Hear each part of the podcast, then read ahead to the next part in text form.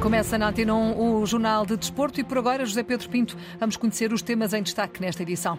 Cristiano Ronaldo apto para o Coreia do Sul Portugal e a avaliar os milhões que acenam da Arábia Saudita. Neste jornal, a reportagem da Antena 1 no Qatar. Surpresa no Mundial, Bélgica eliminada. Selecionador Roberto Martínez acaba de se demitir. Sensação Marrocos segue em frente. Canadá despede-se com pleno de derrotas e voltará mais forte quando acolher o Campeonato do Mundo dentro de quatro anos, assegura Steven Vitória. As decisões no grupo de Espanha e Alemanha e em dia feriado ainda a Taça da Liga, o handball, o hockey em patins e o Dakar 2023 com 17 portugueses no terreno. São assuntos para desenvolver já a seguir no Jornal de Desporto, que está agora a começar na Antena 1, também na RDP Internacional e na RDP África. A edição é do José Pedro Pinto.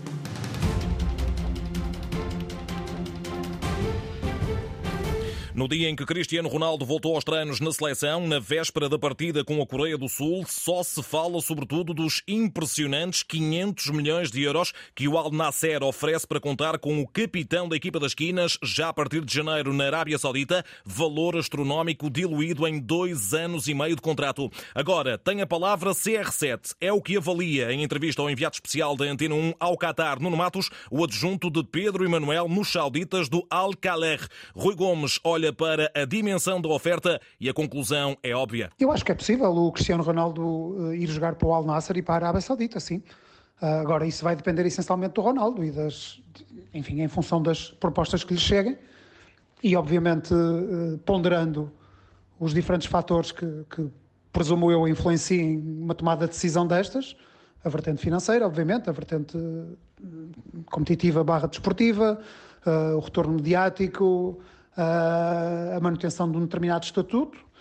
Avaliando tudo isso, obviamente que, que o Cristiano tomará uma decisão, mas vejo a possibilidade de ele jogar no Campeonato Saudita como uma, como uma possibilidade extremamente válida. Cozinha-se o cenário da mudança do desempregado Cristiano Ronaldo para a Arábia Saudita, onde não será apenas do interesse do Al Nasser que o negócio seja consumado, explica Rui Gomes. Mais do que se calhar dizer-se que o Al Nasser tem interesse no Cristiano Ronaldo, talvez seja mais correto dizer-se que a Federação Saudita tem interesse em que o Ronaldo seja colocado não na equipa que já é mais forte e, e que tem, obviamente, dominado o futebol saudita, mas colocá-lo numa outra equipa que também já tem excelentes jogadores, como o Talisca, como o Abu Bakar, e criar dentro do próprio país e depois projetado para o estrangeiro esta rivalidade que tornaria o campeonato ainda mais interessante aos olhos de todos, quer internamente, quer externamente. Muito se tem especulado também sobre as eventuais resistências de Cristiano e, sobretudo, da mulher e de restante família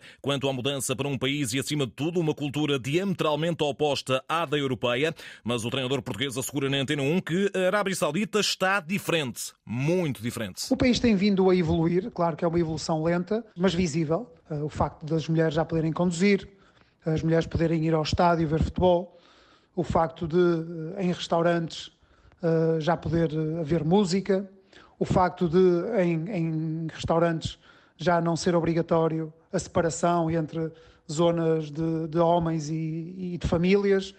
Agora já, já é possível fazer a refeição em espaços comuns.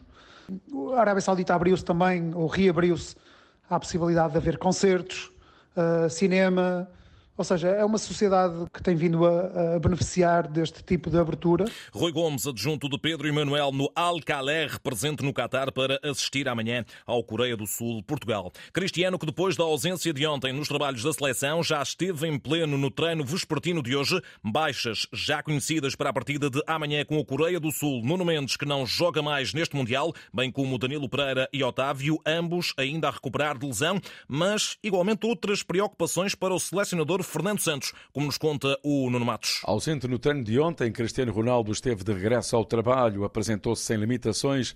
Ainda assim fica a dúvida se será utilizado amanhã no jogo frente à Coreia do Sul. Três baixas confirmadas. Nuno Mendes, que está fora do Campeonato do Mundo e só deve regressar aos relevados no final de janeiro. No entanto, o jogador da equipa das esquinas foi autorizado pelo seu clube, o Paris Saint-Germain, a permanecer no Qatar com o grupo e fica em recuperação. Danilo, tal como Nuno Mendes, realizou tratamento depois de ter fraturado três costelas num treino e dificilmente volta a jogar nesta competição. O azar a bater à porta de dois jogadores do Paris Saint-Germain. O luso-brasileiro Otávio já se encontra em fase final da sua recuperação a um problema na coxa direita, mas ainda não foi reintegrado, o que deverá acontecer em breve. Otávio falhou o jogo com o Uruguai, volta a não marcar presença diante da Coreia do Sul, mas a equipe médica da Federação Portuguesa de Futebol tudo está a fazer para recuperar o médio para os oitavos de final. Gestão física e disciplinar à porta para este último jogo da fase de grupos do Mundial.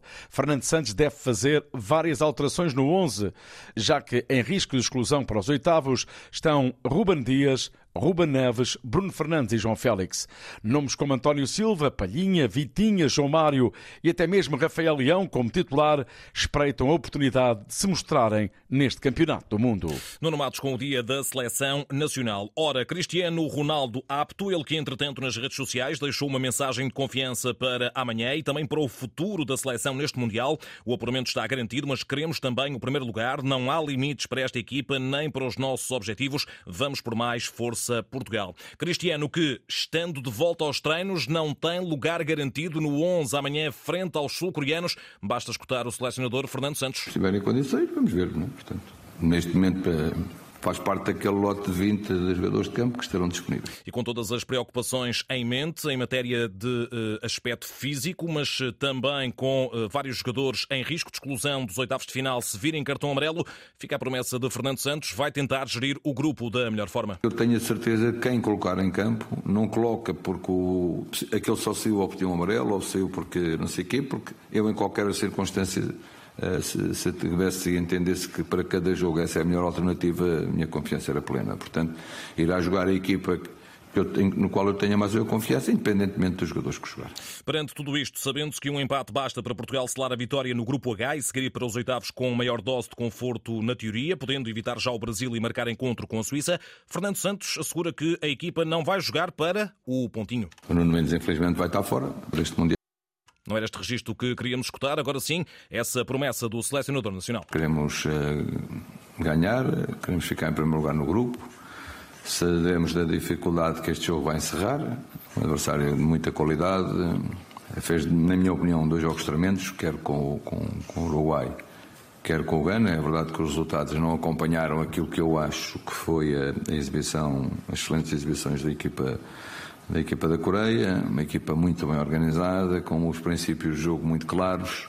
Na realidade, tem muito a ver com aquilo que é o Paulo Bento. Por outro lado, a decisão de Nuno Mendes em ficar com a seleção até ao fim da campanha no Mundial deixa Fernando Santos muito satisfeito. O Nuno Mendes, infelizmente, vai estar fora deste Mundial, vai continuar connosco, por vontade expressa do jogador, que o, o clube dele acedeu. Tem que fazer, pode fazer aqui, portanto, ele manifestou uma enorme vontade de estar, de estar connosco.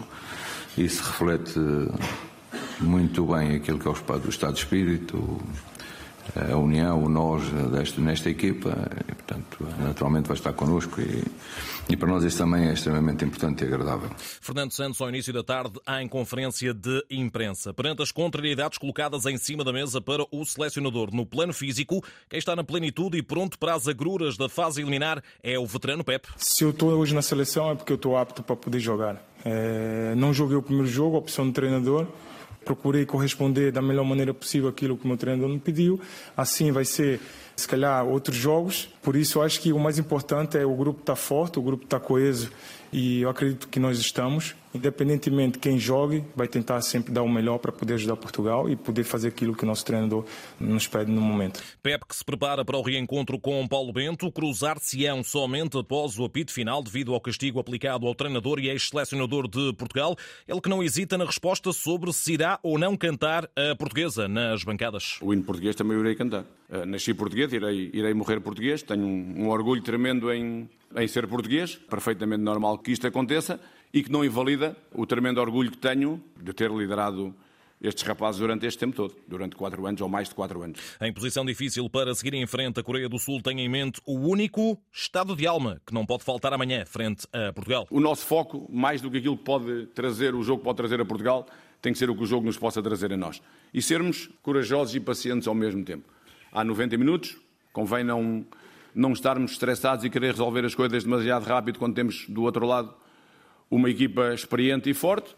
Uh, e isso é o que vamos tentar, é o que vamos tentar fazer. Paulo Bento, entre a despedida do Mundial e o sonho de avançar para os oitavos, o Coreia do Sul-Portugal arranca às três da tarde de amanhã no estádio Cidade da Educação em Al Rayyan. Arbitragem a cargo do argentino Facundo Telho, relato de Nuno Matos e Paulo Sérgio aqui na Antena 1. De hoje, no Mundial, o fecho do Grupo F com uma grande surpresa. A Bélgica está fora, eliminada, após empatar sem golos diante da vice-campeã mundial Croácia, que segue em frente na companhia de uma das grandes sensações da prova, Marrocos, que bateu o Canadá por 2-1 e ganhou inclusivamente o grupo à frente dos croatas. Onda de choque imediata da eliminação dos belgas, o selecionador Roberto Martínez acaba de anunciar a admissão. That was my last game with the national team. It's, it's emotional, as you can imagine. Este foi o meu último jogo com a seleção. É emocionante, como devem calcular. Tem sido fantástico. Foram seis anos em que conseguimos fazer tudo o que queremos fazer num clube, numa seleção nacional. Deixa-me extremamente orgulhoso. Adorámos a maneira como esta equipa jogou e deu a toda a gente uma alegria incrível. Os verdadeiros fãs na Bélgica apreciam o que esta geração tem feito e é o tempo para eu aceitar que este foi o meu último jogo. Bélgica eliminada dominada acima de tudo por uma seleção marroquina que passa da fase de grupos pela primeira vez desde 1986, depois de ter confirmado o pleno de derrotas dos canadianos, três jogos, três desaires. Stefano Eustáquio ilusionado não foi opção, ao invés de Steven Vitória. O central do Desportivo de Chaves foi titular e esteve em campo a tempo inteiro na despedida de uma equipa que fica mais forte com a experiência deste Campeonato do Mundo. Claro que queremos sempre ganhar, três pelo, pelos resultados mas uma coisa que tenho a certeza é que vamos sair desse torneio muito mais fortes daquilo que nós entramos. Essa experiência vai fazer muito bem ao, ao nosso grupo. Ninguém tinha experiência do Mundial, isso pesa, mas nunca usamos isso como desculpa, sabendo que estávamos num dos grupos mais difíceis desse Mundial mas agora isso é o próximo passo para essa seleção. Diminuir essa diferença entre as grandes equipas e, e, creio que conseguimos estar um bocadinho mais próximo. Até porque dentro de quatro anos o Canadá será um dos anfitriões do Campeonato do Mundo. Próximo em casa, creio que vai ser o, o Mundial especial também. Esse vai ter um impacto muito grande uh, no próximo também temos essas expectativas, sabendo as dificuldades que queríamos era vencer esse, mal que chegamos no Mundial, toda a gente tem o direito de sonhar em ir longe e, e ganhar, mas difícil contra os melhores, olha, o número 2 do, do mundo, um vice-campeão do mundo e uma seleção do Marrocos de forte também.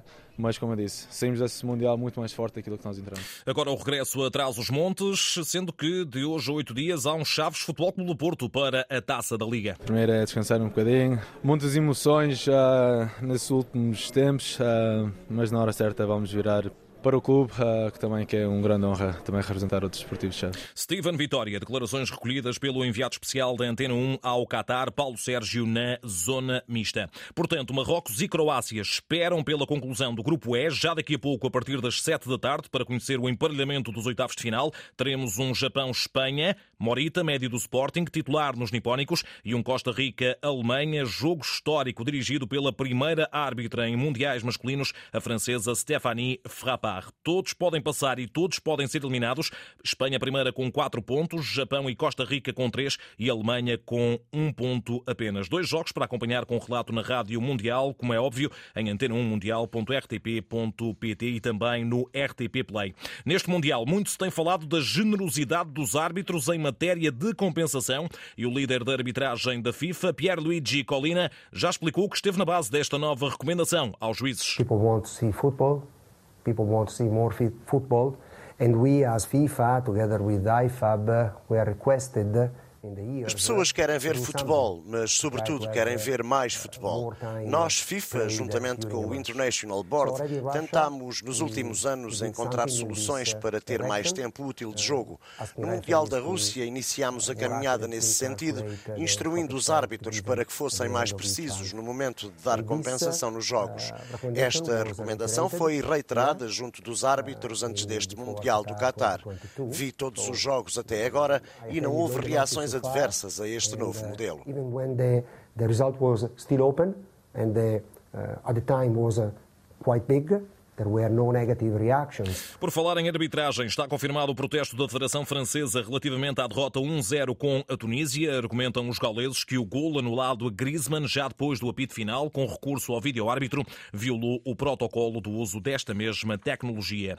Taça da Liga, a terceira jornada da fase de grupos abriu hoje com a vitória 3-2 do Académico de Viseu sobre o Estoril para o grupo H, isto quando nem a primeira nem a segunda jornadas estão ainda concluídas. Exemplo disso mesmo, esta hora joga-se para o Grupo B, o do Sporting, ainda na ronda inaugural. Arrancou às 5 da tarde o Marítimo Rio Ave, está por isso perto do final. 84 minutos nos Barreiros, no Funchal, Marítimo 0, Rio Ave 0. Já para a segunda jornada do Grupo F, às 8h45, principia o Vitória de Guimarães Bessade. Agora o handball, Liga dos Campeões, mais logo às 7h45, o Porto recebe os alemães do Magdeburgo. Dragões em busca da primeira vitória no Grupo A. Hockey em Patins, a jornada 7 do campeonato está em curso neste feriado nacional. Atenção que o Hockey de Barcelos recebeu e bateu o Benfica por 3-2 e é o novo líder da tabela. Também hoje já resultado final, Juventude de Viana 1, Futebol Clube do Porto 6, Dragões campeões em título no quarto lugar a dois pontos de Sporting e Benfica. Esta hora jogam-se já as partidas Passo de Arcos Valongo, Tomar Murches, Oliveirense Hockey de Braga e Ribadave Parede. Fechamos com o Dakar, a edição 2023 arranca ainda em 2022, a 31 de dezembro e prolonga-se até 15 de janeiro. Terá mais duas etapas do que a última edição e mais 450 quilómetros cronometrados, anunciou a organização no dia de hoje. 15 etapas no total, 8.548 quilómetros pela frente para os 820 participantes, 17 dos quais portugueses. Isto num Dakar que se vai realizar de novo na Arábia Saudita. Está assim fechado o Jornal de Desporto, edição do José Pedro Pinto. Lembro que a informação desportiva segue em antena1.rtp.pt.